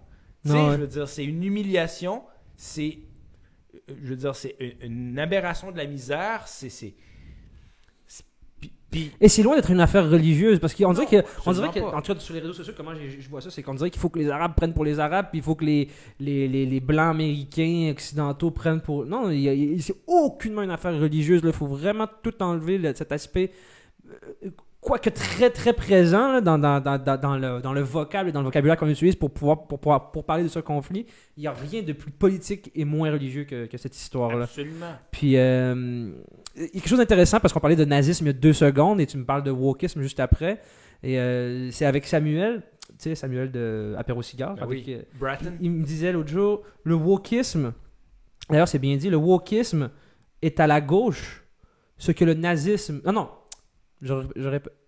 Oui, c'est ça. Ouais, ouais. Le wokisme est à la gauche, ce que le nazisme est à la droite. C'est-à-dire que quand tu es, quand tu es un, un- un extrême droitiste, si tu veux discréditer une idée, tu dis qu'elle est woke. Et quand tu es un extrême gauchiste, si tu veux discréditer une idée, tu dis qu'elle est nazie. Donc, C'est un, c'est un truc fourre-tout pour Exactement. arriver à un extrême pour faire, à faire valoir son point. c'est un sophisme, en fait, le Voilà. wokisme. Et le nazisme, c'est un sophisme. Absolument. C'est des sophismes, deux sophismes. Tu as raison. Tu as raison.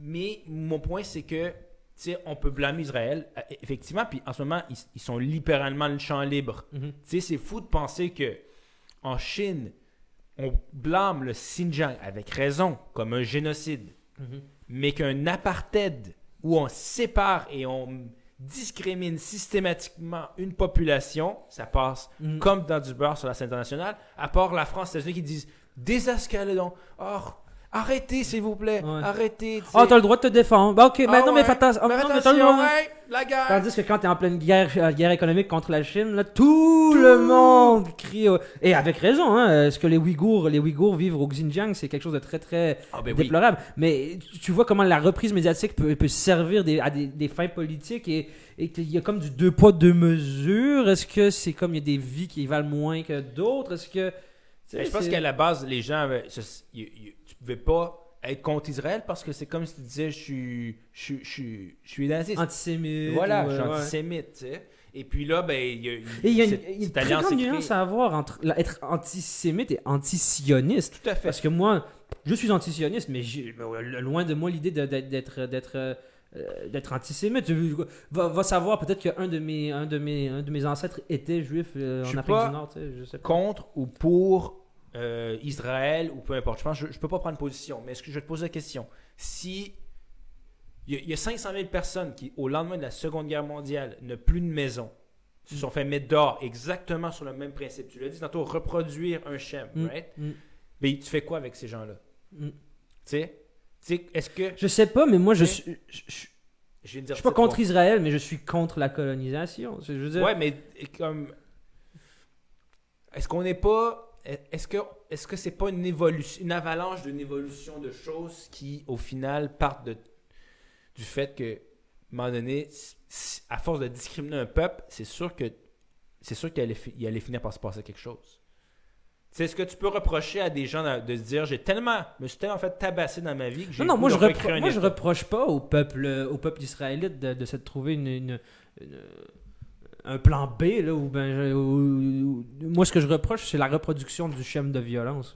On n'est pas supposé reproduire la violence. C'est vrai. On est supposé apprendre de- de- des erreurs, de nos erreurs et aussi des erreurs des autres. Mais là, c'est que, c'est que de la reproduction de, de, violence pour. C'est triste et je suis totalement d'accord avec toi. C'est quoi, ils veulent devenir. Je veux dire, c'est, en tout cas, c'est, même, c'est, tellement pas grand en plus, Israël. C'est tellement pas grand. Je sais pas. Ouais. C'est juste triste. C'est juste triste. Mais en tout cas, bref, si vous avez une opinion, si. Ben. Jasez-en. Euh, Adressez-le nous, puis ça va nous faire plaisir d'en parler. Euh, on n'est pas des experts non plus. On n'est pas des, des historiens ou des anthropologues spécialisés en Israël. On, on débat parce que c'est quelque chose qui nous intéresse, quelque Mm. chose qui nous a parlé. Mm. Euh, on peut pas être. On a vu, tout le monde a vu ces vidéos-là cette semaine de, de, de- Mm. de bombardements, de, de- Mm. choses détruites, de gens qui ont été. euh, qui, ont, qui ont vécu des violences. Ça nous a touchés. Puis tu sais, tu Mm. parlais d'altérité. Euh, il y a deux semaines. Ouais. Ben là, tu t'es. tu sais, Ah oui, c'est, les gens. là, les, tu les- ouais. vois, là, Ouais, ouais.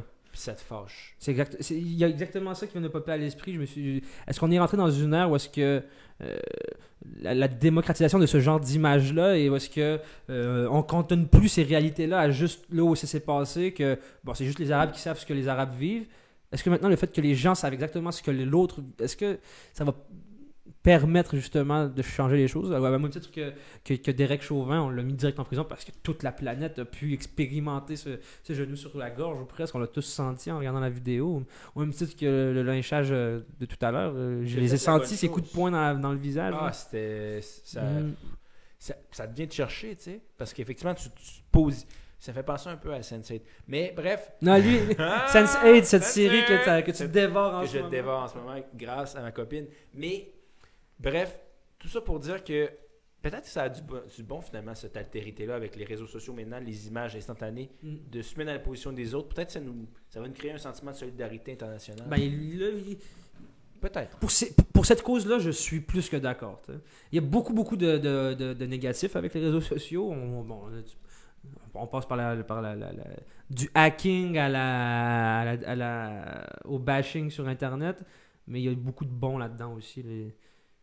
Toujours du bon, du mauvais. dans Par, exemple, il y, a beaucoup, il y a beaucoup de révoltes, il y a beaucoup de révoltes et de, de- de révoltes populaires euh, dans plusieurs pays dits euh, En Tunisie. en tu sais, dans les pays arabes. bah, bah, Ok, prenons par exemple la- la- la- euh, le printemps arabe. Le printemps arabe, c'est. Facebook a joué un rôle plus que central pour, pour, pour, la, la- la- la- pour, pour l'organisation de, de- de- de- des manifestations, euh, pour les débats d'idées, pour, pour, pour, pour, euh, pour éviter le fake news et, et la propagande des Ouais. gouvernements qui voulaient rester en place. Euh, D'ailleurs, à ce sujet, un très bon documentaire, The Square, sur Netflix, qui raconte comment euh, les- le- la jeunesse égyptienne s'est organisée Oh. euh, lors des printemps arabes, comment Facebook a joué un rôle central, Messenger, WhatsApp, ces affaires-là. Je mets ça sur ma liste. Yes. Mais parlant de liste, on est rendu à notre liste finalement, à, à notre cigare. Donc voilà, c'était notre apéro. C'est tellement intéressant, genre, Plus euh. Hey, J'en aurais jasé Ouais. pendant euh, deux décennies. ou genre de. En tout cas, de sur, l'interminabilité de ce qu'on fait. Je n'aurais jasé aussi longtemps que le conflit israélo-palestinien, c'est ça que tu l'as dit? On en rit, mais c'est pas drôle. C'est ça. On en rit, mais c'est pas drôle. Hey, d'ailleurs, j'ai une petite question qu'on a posée à nos auditeurs que vous devriez aller répondre. J'ai a- répondu. Et je suis allé les poser aussi sur Instagram. Yeah. Euh, on... Deux phrases, comme ça. Olympique, pas olympique, c'était. Euh, sanitairement parlant, niveau, euh, je ne suis pas un expert, donc je sais pas. Est-ce qu'il y a les dispo, est-ce qu'ils ont les moyens, les dispositifs de pouvoir, de pas, je veux dire, d'éviter de, de, de, de concentrer un nombre de gens au même endroit et de les renvoyer chez eux euh, aux quatre coins du monde avec quoi un autre variant. Mais man, ça me manque tellement de Ah. voir du, du tir à l'arc ou puis des affaires de même. Là. Y a-tu du tir à l'arc déjà? Des- Ben oui, parce que oui, il y a du tir à l'arc, il y a du. Ouais. euh, euh, ça me manque de voir euh, Usain Bolt courir trop vite. euh, Ah, qui d'ailleurs, ouais. je pense qu'il fera pas les prochains Jeux. Olympiques. C'est d'ailleurs, euh, comment il s'appelle? C'est un Canadien qui est arrivé deuxième au 100 mètres au dernier. John. coureur. Bref, c'est sûrement lui qui va prendre la, reprendre la couronne de Bolt. Mais c'est aussi un. Tu sais, c'est rassembleur. C'est rassembleur, c'est rassembleur, euh, quelque chose de très très. euh, euh, on dirait qu'il n'y a plus vraiment de souverainisme québécois, hein, une fois qu'on compte le nombre de médailles du Canada aux Jeux Olympiques. Hein. Tu sais, il y a quelque chose de très très fédérateur. C'est très fédérateur. Ah le oui, Canada est une fédération, donc. euh, Mais donc, finalement, le, le truc, c'est est-ce que c'est sécuritaire? On le sait pas, mais Colin qu'on aimerait ça. ouais, je suis sécuritaire, je sais pas, mais ça me manque là, de regarder Ah. les Olympiques. C'est le fun, il y a quelque chose de, quelque chose de thrillant. hein. Ah oui, Mm. j'aimerais tellement ça voir des gens sauter dans un sac de sable juste pour Ah, ouais. lui qui saute le plus loin. ou- Avec le petit saut du début qui sert à rien, là. mais- Avec- Avoue que ça. Jamais compris, hein. Les athlètes qui nous écoutent doivent rire quand Ah ouais, ou tu sais, des gens qui font du saut à la perche. Non, mais sérieux, je veux dire, t'as un bâton en bois puis tu te garoches, je veux Ah, dire. man, une trentaine de mètres, c'est comme Comment tu fais? Je veux dire, pas ouais. 30 mètres, j'exagère, mais Mais pour vrai, c'est haut en tas. C'est vraiment pas, peut-être pas 30 mètres, mais c'est quelque chose comme 17, 17, 18 mètres. Hey, 17 mètres, c'est un, c'est un building, là. Je veux dire, c'est un édifice de. Je dis de la marde aussi, c'est plus 9 mètres. D'abord, c'est juste un mètre. Je vais aller voir c'est quoi le record de, de, de, de, saut à la perche. Parlant de gens qui sont plus grands que nature, parce qu'il nous parle de 17 mètres, Oui. on a perdu un grand cette semaine. Oui, Serge Bouchard. Serge Bouchard, ouais. Serge Bouchard qui a, qui a fait les, les grands oubliés. Moi, c'est comme ça que je l'ai connu d'ailleurs. Les grands oublis qui étaient. Les remarquables oubliés, je pense. C'est un livre Euh, c'est Non, un- c'est une série euh, de, en fait, d'histoires audio Ah. euh, qui raconte en fait des personnages de la Nouvelle-France qui Ah. étaient de remarquables oubliés. Et dans mes cours d'histoire, il n'y avait que du Serge Bouchard. Et euh, j'ai fait, oh, ok, ce gars-là a une voix. Il, t'écoute une histoire, Hypnotisant. de- Il est hypnotisant. Ah Hypnotisant, on dirait que c'est le Père Noël, slash le Père Foura, slash euh, tous les vieux qui, euh, qui, qui sont censés t'hypnotiser avec leur récit. Mais ouais, ça, Serge Bouchard, grand anthropologue québécois Ouais. qui, euh, qui, qui a, qui a beaucoup œuvré pour euh, l'anthropologie amérindienne. Euh, donc, il a beaucoup étudié les Inuits, les, Ouais. euh, il a écrit des- des- de- beaucoup de livres là-dessus, sur le peuple qu'il disait fondateur de l'Amérique, et qui- que- le peuple qui, qui, tient l'Amérique sur, ce- sur ses bras. Et euh, moi, je l'ai découvert euh, parce que ma mère, euh, une de ses émissions préférées. il, il anime une émission vraiment connue à Radio-Canada, je sais plus laquelle, mais ma mère, elle adore Serge Bouchard. Un fou. Google le voir. On va aller voir ça. C'est ça, donc. euh, et c'est. Bref, il t'éduque tellement, ce monsieur-là, dans ses émissions.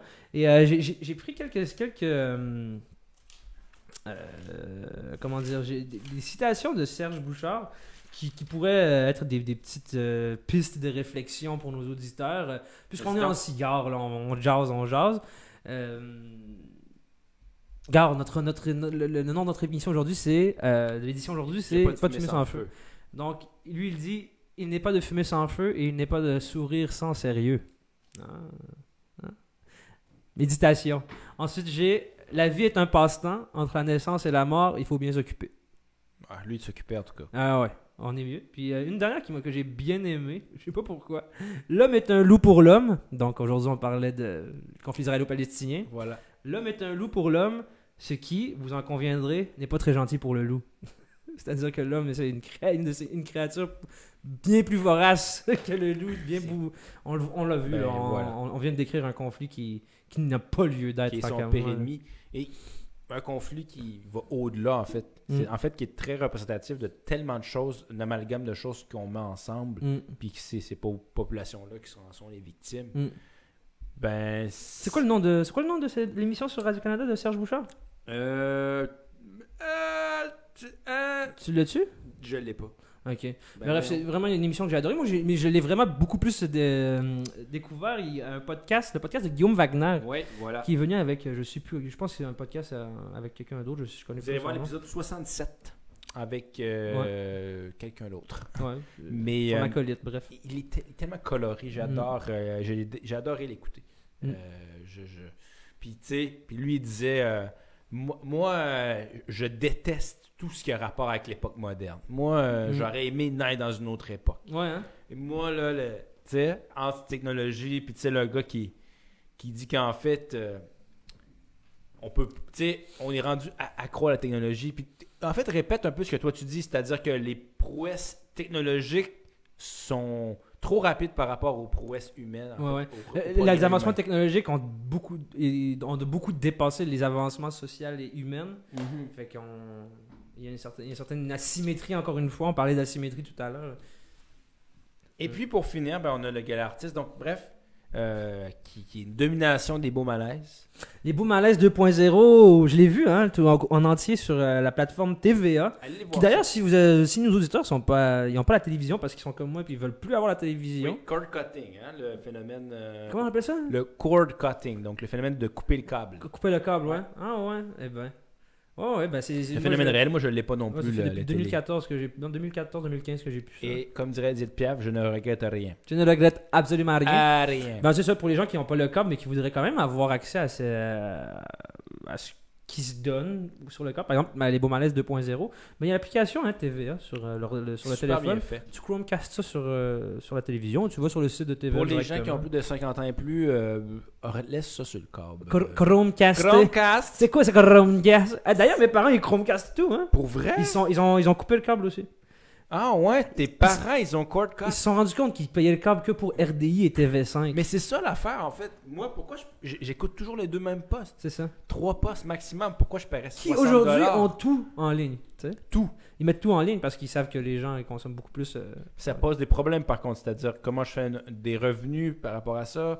C'est quoi mon nouveau modèle d'affaires? pour- Ouais, parce que d'ailleurs, Ça quand marche. on en revient au beau, malaise, au beau malaise, quand tu écoutes les beaux malaises en ligne, tu- tu- tu- tu échappes pas aux publicités en passant. Ben, t'as pas le choix. T'as- Tu n'échappes pas aux publicités, même si tu as adblock, même si tu n'échapperas pas aux publicités. Mais allez voir, là, en tout cas, si ça vous tente, si ça vous tente, si ça vous dérange pas d'avoir des publicités, allez voir. C'est vraiment Et- bon. C'est euh, dans le fond les deux premières saisons de, de- des Beaux Malaises, c'était euh, la famille de Martin et Matt euh, et ses, ses enfants en, en bas âge. Et le Beau Malaise 2.0, c'est euh, Martin et Matt qui vit une séparation, donc un divorce euh, avec des enfants dans l'adolescence, euh, qui ou même dans la, vers la fin de l'adolescence, parce que tu, tu sais, il y a beaucoup de référents de nos jours. Parce que tu t'as- t'as ta fille qui veut sortir avec un doute qui veut faire du rap dans la vie. du rap ultra misogyne, puis il commence à te rapper biatch devant, devant Martin. Donc, tu imagines un peu le, tu imagines un peu le, malaise. Bref, c'était excellent. C'était excellent. Surtout, euh, surtout sachant que ça a été tourné durant la pandémie, donc ça devait être tout un tout un, casse-tête à, à tourner. D'ailleurs, il y a un épisode où il montre un peu les rouages, euh, les behind the scenes. Behind the scenes. C'est, ça a l'air quand même assez intense de devoir tourner avec. euh, tu sais, il faut pas que tu restes 15 secondes trop proche, des affaires de même. Mais la, Ouais, COVID, hein. a- la COVID a vraiment fait en sorte que le- le- la production télévisuelle, c'est compliqué. Oui. C'est vraiment beaucoup compliqué. Ben, D'ailleurs. on le voit, ça peut, on est, on est- Ben, tout le monde en parle, on le voit pas du monde. Il y a personne y a- autour, par exemple. Mais il n'y a, a plus le fou du roi non plus. D'ailleurs, ben, Anaïs et. euh, voyons, Alexandre- Bar- Alexandre Barrette. Alexandre Barrette qui ont remplacé un peu le fou du roi. Ouais, mais... il, il, il s'in- il s'interchange, c'est ça? Ouais, toi, qu'est-ce que t'en penses? Moi, j'ai bien aimé Alexandre Barrette. J'ai bien aimé la, la fille aussi, comment ça s'appelle? Favron. Ouais. Ouais, mais euh, il a le podcast de, de Mike Ward, il y a une semaine ou deux, il a reçu euh, Danny Danny Turcotte. Turcotte. Ouais, puis c'était intéressant de dire, lui il disait, euh, quand je les vois aller, je me rends compte à quel point c'était difficile parce que ils, eux autres s'en rendent compte à quel point c'est difficile, puis je me rends compte à quel point ma job était difficile. C'est difficile de, avec aucun public d'arriver puis essayer de faire une joke sur la personne qui vient d'arriver, qui elle-même elle doit être stressée pour son entrevue. Des fois, ça fait comme des mini malaises parce que c'est juste Guy Lepage fait. sais, c'est comme. Anyways. Au moins, moi, j'irais la tienne, par exemple. Ouais. Mais effectivement, j'ai- j'ai- je l'écoute, puis même, même avec Anaïs et ou Alexandre Barrette, il sais, la, personne de Danny avait quand même. Danny avait quelque chose. qu'on- même qu'on soit d'accord ou pas avec ses blagues, ou même si des fois, c'est comme, ah, il y a un petit malaise, mais. Parce que je l'ai bâché un peu ici, je disais qu'il faisait Oui. des blagues très sulfurantes. Ou Mais il était. C'est c'est quelqu'un qui avait un humour qui était particulier à, à Ouais. lui, qui, qui- qui voulait détendre l'atmosphère, mais souvent qui crée un peu l'effet inverse. Ouais, ouais, ouais. Sauf que euh, il y avait sa présence, il y avait une certaine. Il y avait une étiquette de Mhm. Danny Turcotte dans Tout le monde en parle qui, qui lui était bien précise, que Mhm. je pense qu'on n'a pas retrouvé encore cette, cette Non. identité-là, mais tu l'as dit, ça prend un public. Ça prend un public, je veux dire. Pour tout. Pour tout, il te faut un public. Tout le monde en parle, tu peux avoir juste cinq personnes qui en parlent, Ouais. tout le monde, mais. C'est ça. Bref, mais Bawiki. Oh non, je l'ai dit. T'as-tu fait exprès? Je- Non, non, mais ça te fait tellement bien comme nom. Non! Ah, je déteste! Oui! non, je déteste. Yo, remember Biki. MSR. MSR. Back to MMSR. Back to j'ai pensé à la même chose, la tune de, des Beatles? Beatles, yeah. I'm back to the MSR. Il faudrait que tu fasses la tune de, des Ça Beatles. cool. Jeff, c'était un plaisir. Hey, on a parlé de Palestine et Israël. On a parlé de Serge Bouchard. On a parlé de, du gars l'artiste. On a parlé de, de la loi 101. Mais surtout, euh, on a eu du plaisir, mes barrecs, parce que, en fait, c'est le but de l'émission. J'espère que vous avez eu du plaisir à la maison.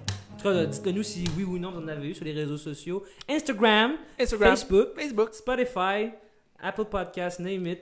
Si vous Euh. le voulez, vous le trouverez. D'ailleurs, euh, t'avais pas une, une citation pour terminer de, du dictionnaire des pensées perdues, toi, là? Euh, oui, certain. C'était sur quoi déjà? C'était sur la guerre? C'était sur quoi? Oui, c'était sur la guerre. Attends. Avec, euh, avec George Orwell, d'ailleurs. George Orwell avait dit quelque chose de bien. D'ailleurs, euh, ce, c'est le nouveau concept à Apéro Cigare. À chaque fin d'émission, on vous, on, vous, on vous donne une petite citation du dictionnaire des pensées politiquement tordues, écrit par Daniel Mativa et Louis Vachon, un- et, et un cadeau de Léonard Martorello, mon, mon- mon proche ami qui me l'avait Pas Léo! Ah ouais, il me trouvait très cynique politiquement, donc il m'a... Il t'a dit pourquoi en mettre encore plus. Te mettre encore. Littéralement rajouter de l'huile sur le feu. George Orwell. Oh! La façon la plus rapide de terminer une guerre est de la perdre. C'est bon. À méditer, à méditer. C'est bon. En tout cas, j'espère que vous, vous ne perdrez pas à la maison, puis j'espère que vous avez eu du plaisir. Et sur ce, mes barrettes. La paix aussi, car c'était la paix aussi, car c'était la aussi, car. Salut tout le monde. Yes, sir. C'était le fun, c'était le fun.